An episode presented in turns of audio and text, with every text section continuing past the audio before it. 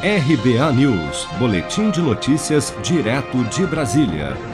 Ao comentar o julgamento realizado na semana passada, em que o Supremo Tribunal Federal decidiu anular as condenações impostas ao ex-presidente Lula no âmbito da Operação Lava Jato, o presidente Bolsonaro disse a apoiadores na residência oficial do Palácio da Alvorada, nesta segunda-feira, que quem vota em Lula merece sofrer. Acompanhe.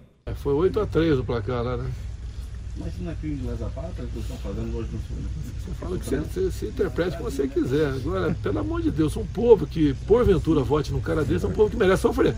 Ainda durante a conversa, o presidente disse que não há como resolver os problemas do país de forma imediata, a não ser que ele impusesse uma ditadura, algo que afirmou que não irá fazer. Não dá para mudar. Vocês estão, muita gente vê o problema imediato ali, né?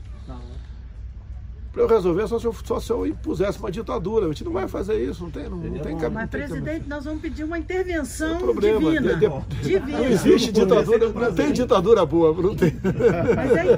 Ao ser questionado sobre a sua própria indicação para ministro do STF, Bolsonaro sinalizou que suas futuras escolhas serão para equilibrar o Supremo.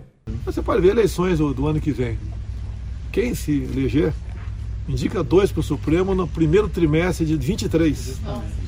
Poderoso. Eu vi essa matéria ontem. Ok? Então, pô, se for um cara da minha linha, vai ter quatro lá que. Né? Tentar equilibrar o jogo. Muda, muda as coisas. A primeira indicação ao STF feita por Bolsonaro foi a de Cássio Nunes Marques para a vaga do ex-ministro Celso de Mello em outubro de 2019.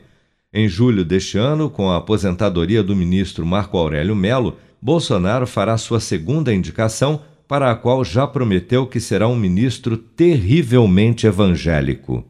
Seja para conquistar sonhos ou estar seguro em caso de imprevistos, conte com a poupança do Sicredi. A gente trabalha para cuidar de você, da sua família e proteger as suas conquistas. Se puder, comece a poupar hoje mesmo. Procure a agência Sicredi mais próxima e abra sua poupança. Sicredi, gente que coopera cresce.